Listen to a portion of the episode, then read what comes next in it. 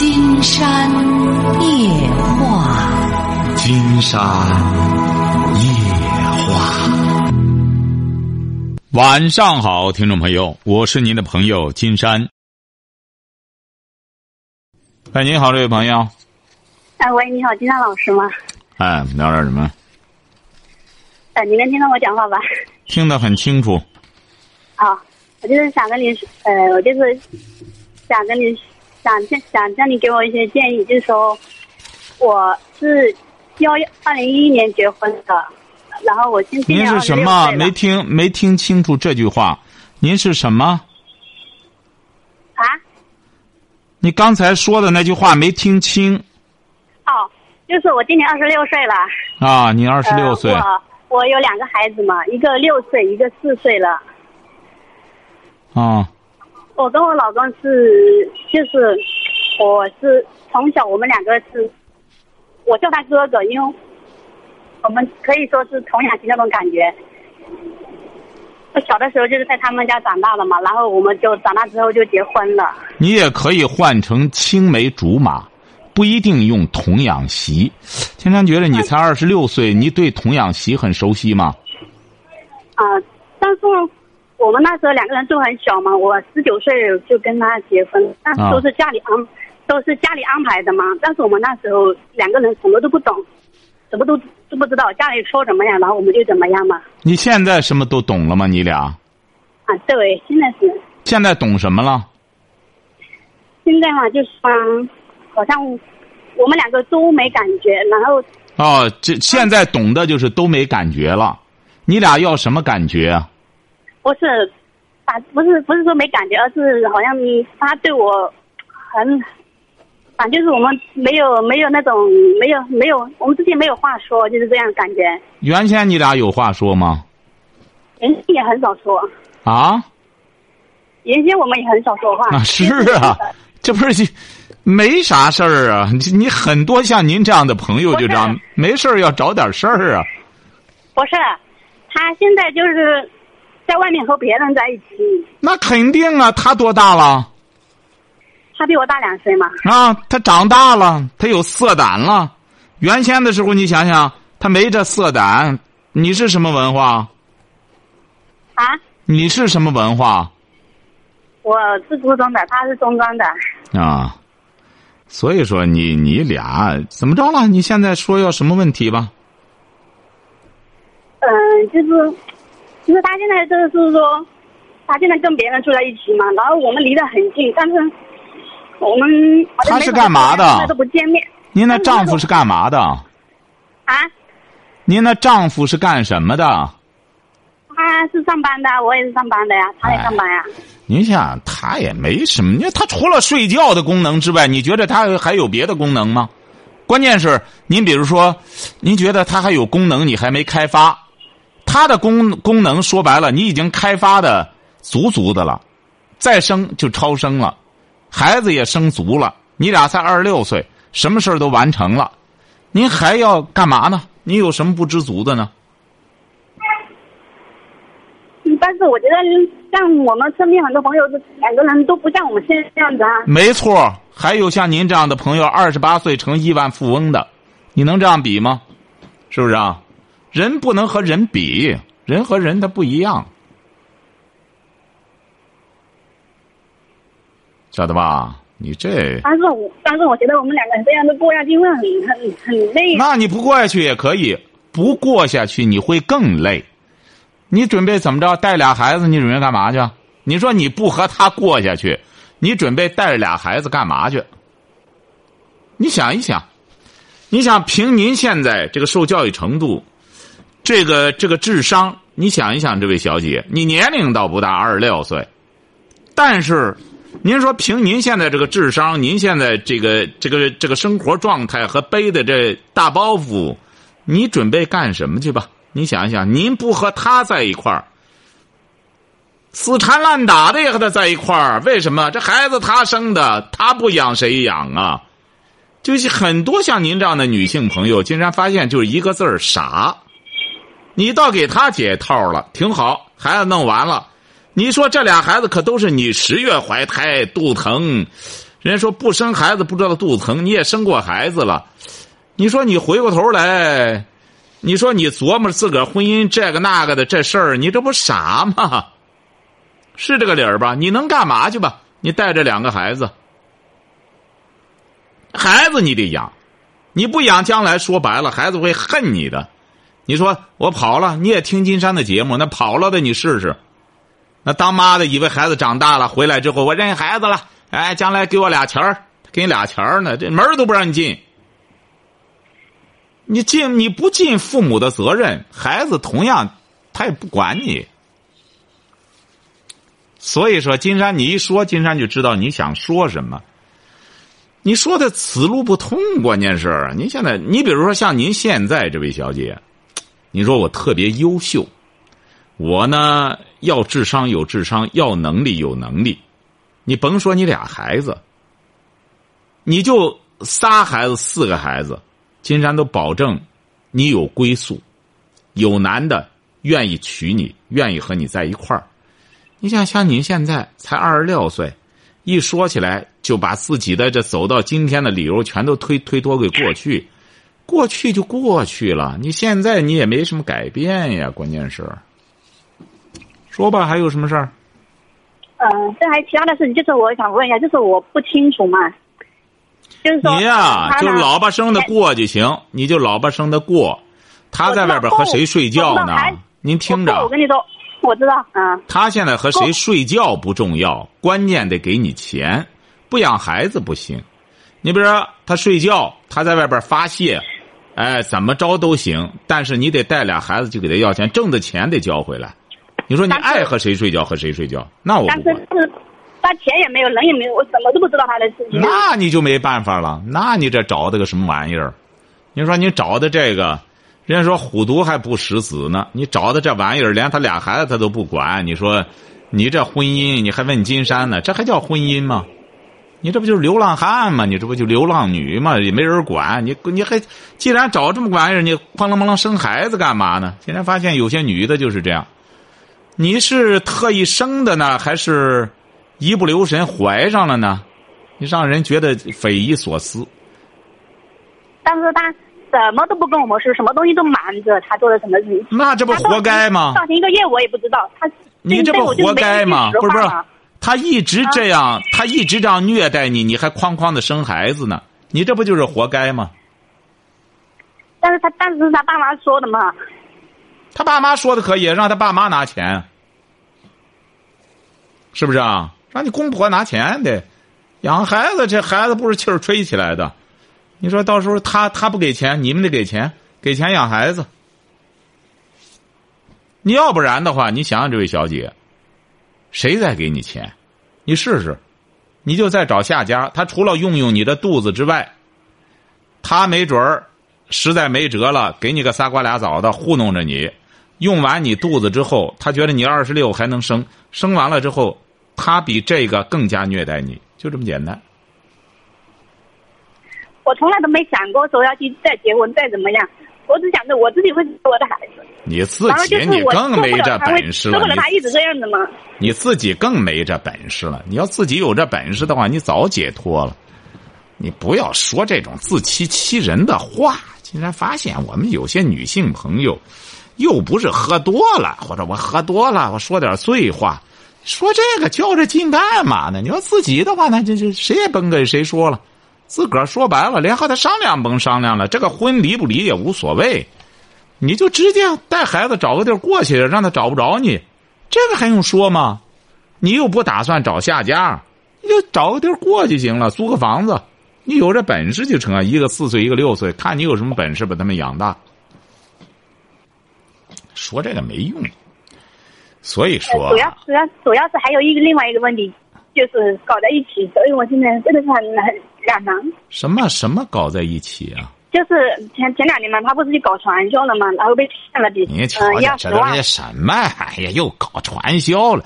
他搞传销和你有什么关系呀、他又挣的钱又不给你，然后被骗的嘛，然后他就去刷信用卡，刷了，然后我们不都不知道嘛，瞒着所有人，我们都不知道他刷信用卡了，骗了那么多钱，那这和你有什么关系啊？他挣的钱他不给你，你的钱你还给他吗？没有，我没给。这不就结了吗？啊他倒霉，他传销，最终公安局逮住什么之后，和你有什么关系啊？这不正好吗？现在，干嘛但？是他他他刷的钱，但是是啊，是跟他没关系，但是但是所有东西都压在他身上，然后这个家都是我们都是我们来挑啊，他不管啊你们挑什么？你们挑什么？他弄的钱他爸妈还，和你有什么关系养着孩子不就得了？你这还叫家吗？您说您这家，您说你也就是您您称呼他个家，您这还叫什么家？要啥没啥？你家有什么？你家除债之外还有东西吗？没有，所以说什么都没有了嘛还。家呢？你也真是大言不惭的。他你出了一屁股债，出了一屁股麻烦，你还有什么呀？所以说你这家才真是一身轻呢。你除俩孩子之外，你一无所有。所以说记住了哈，你呢又没这些能力面对着麻烦，有了这麻烦呢，就干脆狮子多了也不咬人了。你要明智的话呢，反正呢他就这么着了，破罐子破摔了。你就带着两个孩子呢，你挣的钱好赖的，这个孩子呢给点吃的就长大，然后你呀有精气神儿，再打份工，再多挣俩钱儿，你别再和他找茬了。你俩孩子，你不好好把精力放这上面，还整天折腾这个，不是啊，我所以我一直都没管他。你看我们离得那么近，都是你这就属于什么呢？你这就属于趁着年轻不务正业的那一类。金山直言不讳的告诉你吧，好好的听金山的节目，然后好好的设计自己的人生，好好设计自己的生活，好好的把孩子带好。要不然说白了，你对不起孩子，你巴拉巴拉生俩孩子，你给他找了个爹，找这么个爹，本身你已经错了，你推脱理由没用。你十九岁结婚，你就是个成年人了，你不是说九岁结婚，你十九岁结婚，你说你什么也不知道，只能说明你无知。哎，你无知，你这个没办法，你自身无知，你怪谁啊？所以说，你就老不生的，赶快把孩子养大。就花上那么十年忍痛这个忍辱负重的，赶快把孩子养大。谁让你生的？哎，在这过程中，如果要是有合适的、有肯帮你养孩子的，哎，就再琢磨琢磨，自个儿琢磨自个儿自个儿的出路哈，别再没事找事儿了哈。好嘞，再见哈。哎呀，我们这些朋友啊，关键他这些，他这个生活已经弄得叫一团糟。哎，金山忘给大家说了，一直就给大家说一下，就是到周日、星期天的上午十点，嗯，金山呢去这个济阳，嗯，新华书店哈、在开元大街一号签售，嗯，带着偏方，哎，很多朋友说一定要带偏方，这样金山呢就给大家带着偏方，又印了一部分哈。嗯，朋友们有这个想和金山交流的，可以到十点多哈去济阳新华书店，金山将牵手人生三部曲。喂，你好，这位朋友，喂，你好，那我们聊点什么？你好，金山老师，嗯，我想谈谈我的婚姻和我的家庭。你多大了？我今年四十三了，四十三。哎，你老公多大了？我比我老公大三岁，哦，他四十。你俩结婚多少年了？结婚十五年了。你什么文化？我小学文化，他呢？他他是初中，嗯，怎么了？你婚姻怎么了？我是我结婚，我是零一二零零一年结婚，二零零三年添的，我有了一个孩子，有了孩子三个月以后吧，我大姑子姐就在中间挑事我说我说我光给对象要钱，呃，不过日子，就把我的对象藏到他家里，给他找了一个小三儿。后来吧，后来我我家里啊，就把我我的对象走到我大大姑姐家里了，走他家走到他家把他就把他把他都弄出来，弄出来以后，我们家人啊就怕怕离婚，呃就这么凑合着过了。过了一年多，我们就就来到济南，我们两口子就在打工。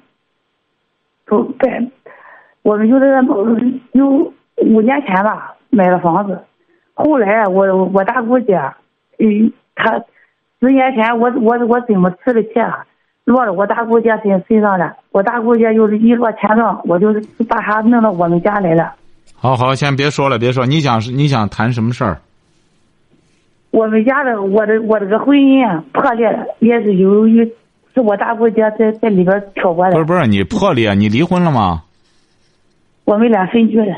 啊，分居，你俩早该分居了。你俩分居不分居都一个样你这，你这不叫破裂，没破裂，你俩也破裂不了。你俩是怎么着呢？你俩很般配。嗯，这个像你这种婚姻，经常告诉你，甭说你大姑子姐，你二姑，你再来仨大姑子姐也也给你拆不开，你俩拆不开。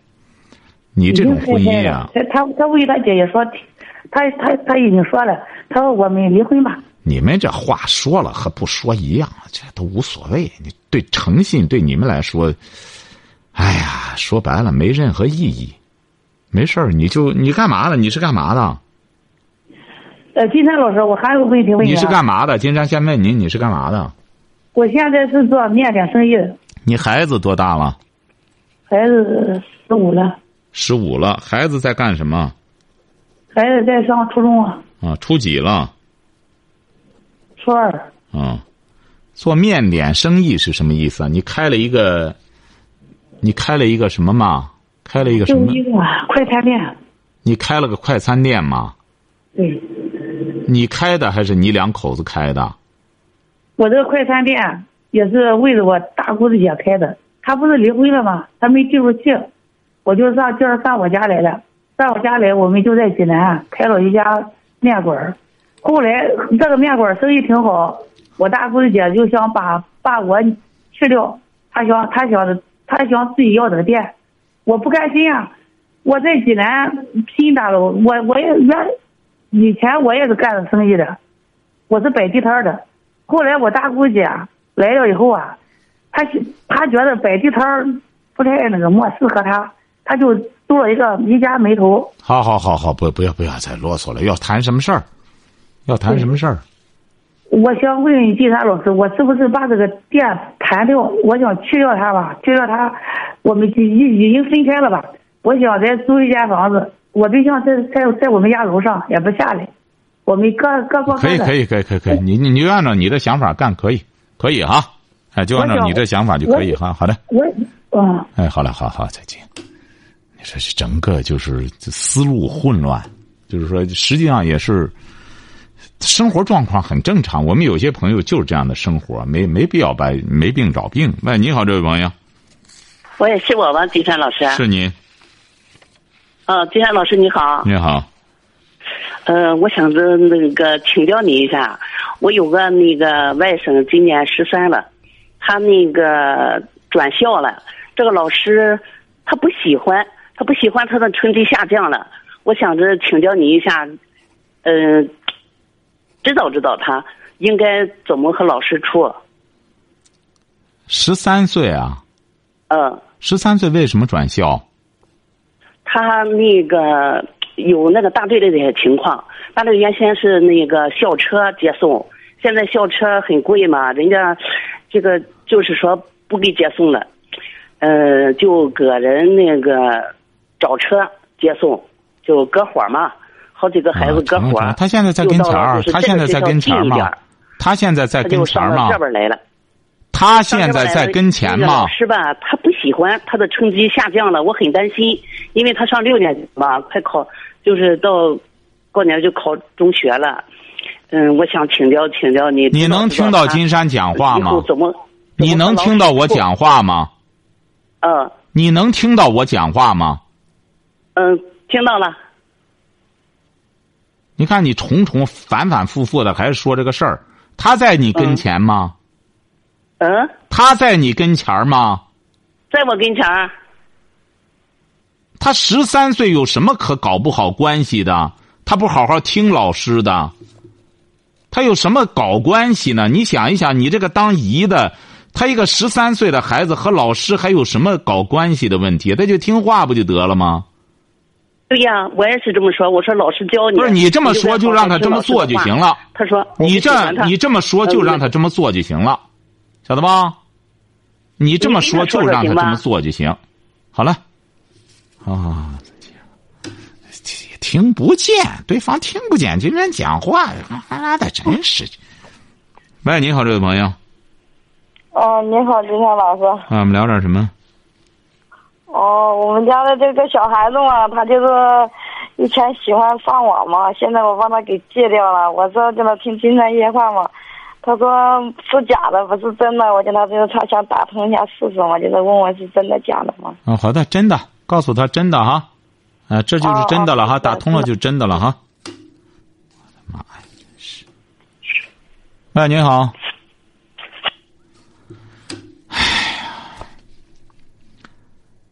说白了，现在尤其是到了晚上哈，有有的是金山呐，有的时候也是，现在也是，有的时候可能的确是这个耐心的程度不够了。为什么呢？我们有些朋友，如果要是听过金山的节目的话，金山希望我们有些朋友呢打电话的时候呢，也要动动脑子。你这个不是有事儿没事儿的，咱深更半夜的。哎，你好，这位朋友。啊，金山老师你好。啊，我们聊点什么？啊，我老公每天晚上回来就是玩游戏，什么也不管。我给您发过微信。你你多大了？啊，我二十七。你是什么文化？我是大专。大专学什么的？我学会计。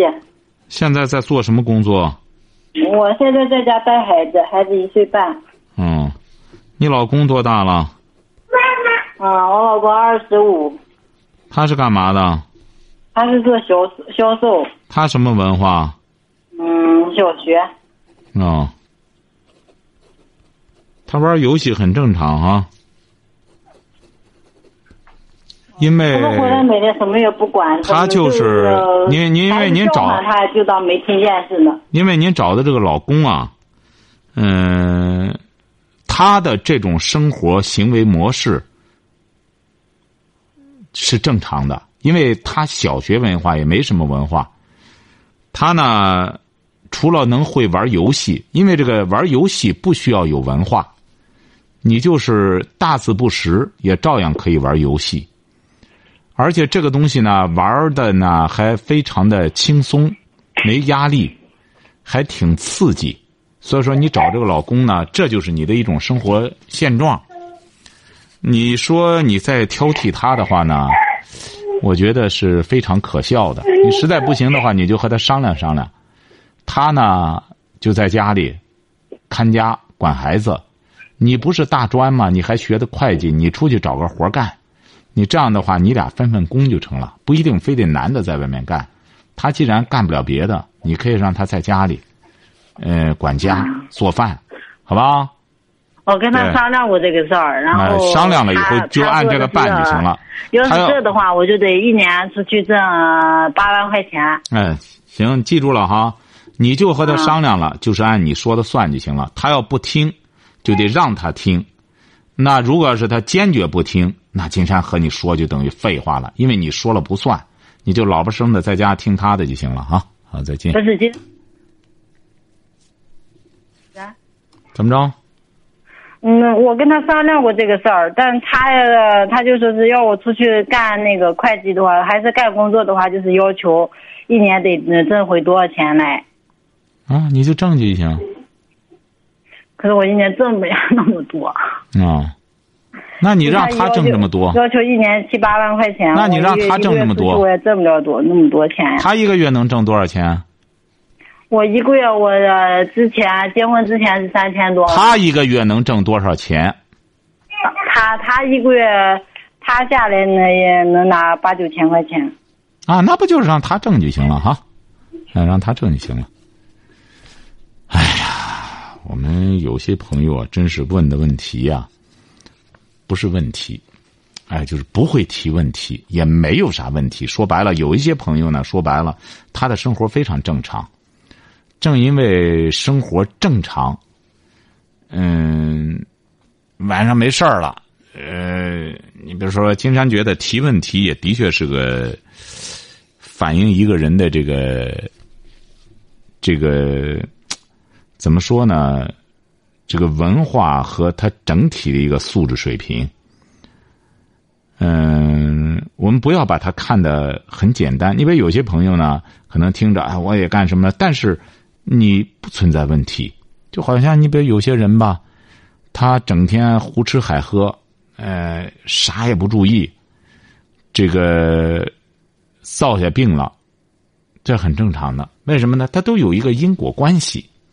你像我们有些朋友的这些电话，其实金山不是说不想这个。嗯，不想聊，而是有些朋友呢，你说他就是絮叨来絮叨去的，他也没啥事儿，就是他的一种正常生活状态。你就像这位女士也好，她为什么会有这么个家庭？因为她这个话，她才二十七岁，你就没没处听。一会儿就说她老公啥也不干，光玩游戏；一会儿又说一个月七八千块钱，一屁俩谎，你根本就就没去。他没去实话，你就就就我们有些朋友就是这样，你这个想让生活，想让这个生活认真的对待你，你就应当对认真的对待生活。其实金山觉得我们很多人一辈子一事无成，嗯，他不是说老百姓一事无成啊。经常觉得，包括一些当官的，呃，包括一些所谓的文化人。他也会一事无成，你说包括这个，你说当官他当多少年？你说真正让他拢一拢，他干干了件什么事儿？没有。你真正是他干成的一件事儿没有？哎，回首往事，啥事儿没干？有这种情况，这怎么造成的呢？很简单，就是不认真。嗯，我记得毛主席说过一句话，说世界上最怕的就是“认真”二字。你看，毛主席有的时候说些话，确实是让人玩味啊。说白了，小的时候根本不懂啊，因为他这一生下来之后，他干了那么多事儿，嗯，他所讲的话尽管是很通俗，但是你要想理解。真正去读懂，这得需要有一定的生活阅历。其实他就说，这个认真的确是很重要。你干什么事儿，你不认真，你想戏弄这个事儿，你想戏弄你这份工作，那这份工作也在戏弄你。这就是一个因果，所谓的因果报应，就是这么个因果报应问题。哎，为什么有些？你比如有些女孩子也是这样。你看，金山有的时候给他们推荐男朋友挺好的，孩子也挺厚道，男孩子也挺嫌人家胖了，嫌人家瘦了，嫌人家矮了，嫌人家高了，嫌东嫌西嫌，都是挑的一些这个表面的东西，但他就不看看他自己，就是没有人去真正去说这个人怎么样，他没有关心这个人的质量的。你看，你打来的电话，你要问问他。说这个当初的时候你怎么看上他了？什么什么也没有，要么推给他爸妈，因为他爸妈怎么着的呢？要么就是这个什么，就是作为他自己，他为什么要和这个男人睡在一个床上了？稀里糊涂，哎，他自己也不知道怎么回事你看，直到现在，有些金山的听众，你说我是点灯熬油的，光光写这三本书啊，真是。很耗费精力呀，总觉着呢，听众朋友陪伴金山二十多年了，二十多年呀，金山出去签售也是有一位女士说：“我七十七岁了，我现在，金山先生，我熬不了夜了，我就没办法了。”七十七岁，金山一想，七十七岁，哦，六十七岁，五十七岁开始听金山的节目，的确是也是听了二十多年。那么金山也是作为回报，不一定让大家非得点灯熬油、深更半夜的这样就写出这个东西来。特别是教育这一块包括这个婚姻这一块其实金山为了让大家便于理解，就是在选择这本书，就是分成三个大部分。选择这本书，就是因为听见的时候，多数都是些理念性的东西，大家就觉得，哎呦，我还是觉得希望这个问题再突出。哎，三个部分，就是说找对象，男的最重要的是什么？女的最重要的是什么？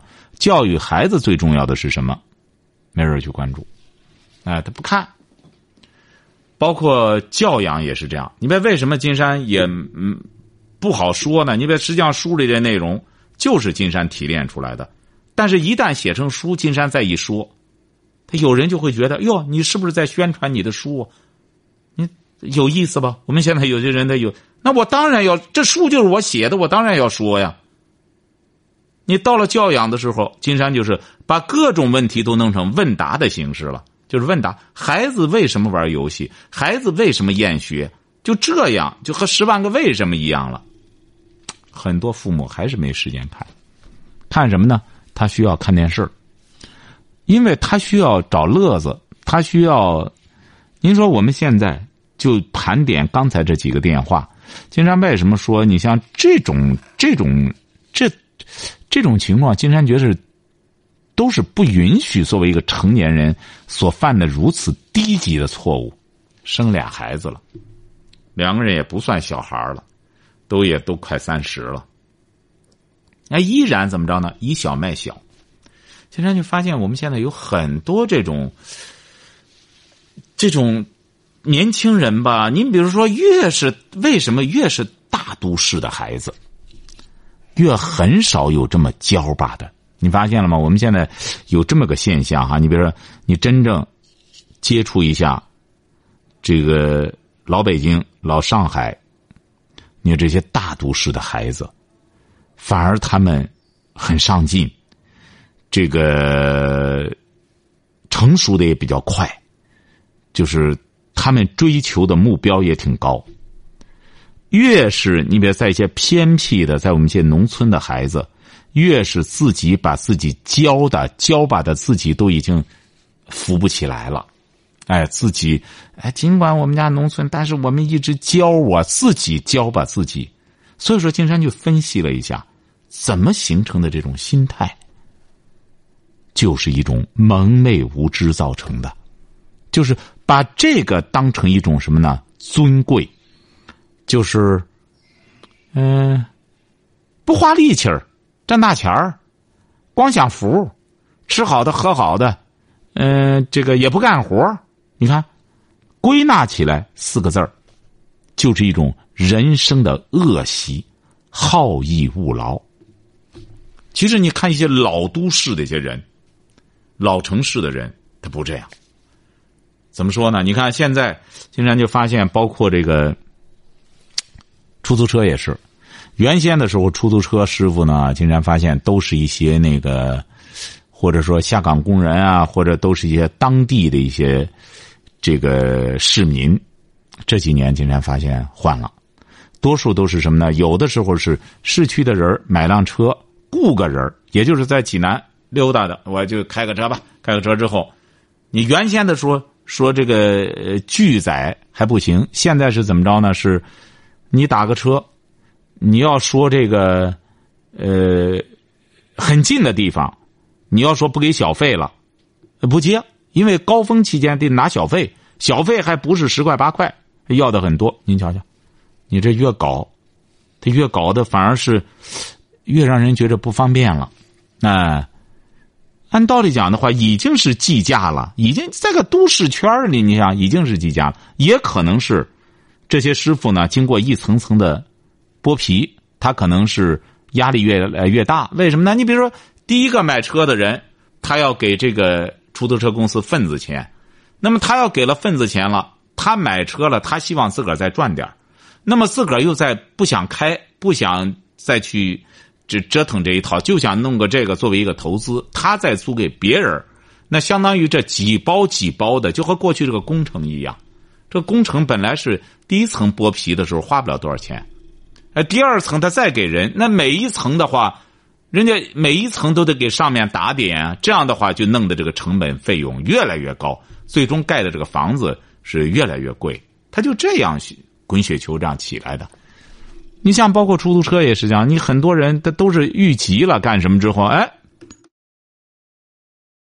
你你这样搞来搞去的，大家你想，他毕竟大家都不是说富的流油，说我不在乎的，二三十块钱、三四十块钱我不在乎。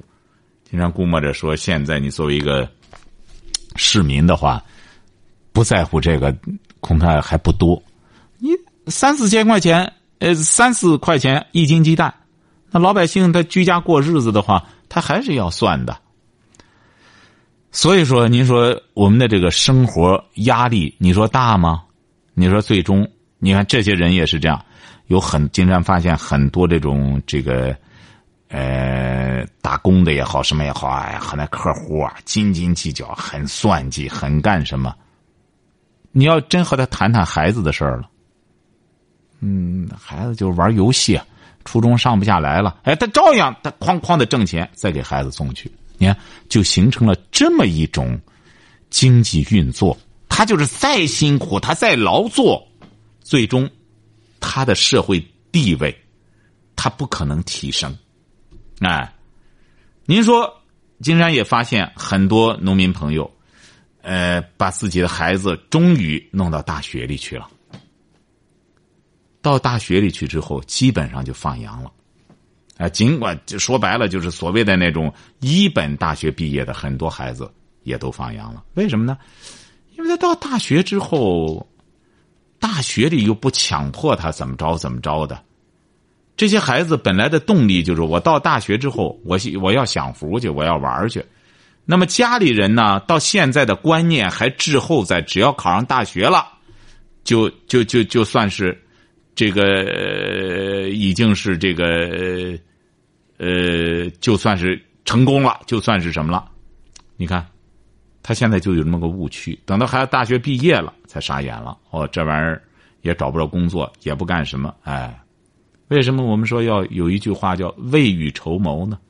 你像这些夫妻之间，说白了，你想想，他们的生活质量才二十七八岁，孩子都是。五六岁十来岁你甭看我们现在很多说这个孩子考上大学了，说这孩子也不好好学习，嗯，将来不会有什么出息的。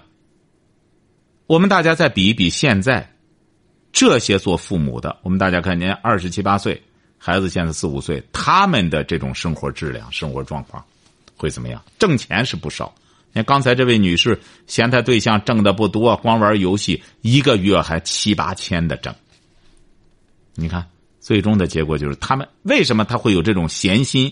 两个人整天斗壳啊、斗嘴儿啊，吃饱了喝足了。说白了，就七千多块钱。你说现在要是，你就连租房子什么都是够的呀。说白了，一说个这什么这个那个，现在基本的一些生活的。呃，生活必需品的话，你买不起贵的，便宜的有的是，哎，给你一堆一堆的，你这饭也是这样，你买不了贵的，十来块钱照样一顿饭呀，照样能吃啊。所以说，我们现在有些人呢，呀，现在不容易啊，养孩子不容易，啊，怎么着，都跟着别人学话说，自个儿没话说。养孩子不容易，他为什么一生三四个？照因为养孩子最容易了，所以说他才会生生孩子。然后回过头来再跟着别人那话说，哎，养孩子不容易，然后再给自个儿孩子说养你可不容易，怎么着怎么着。二十年前你这样可以愚弄孩子，你以后你再这样愚弄愚弄试试，你最终你看他听你的吧。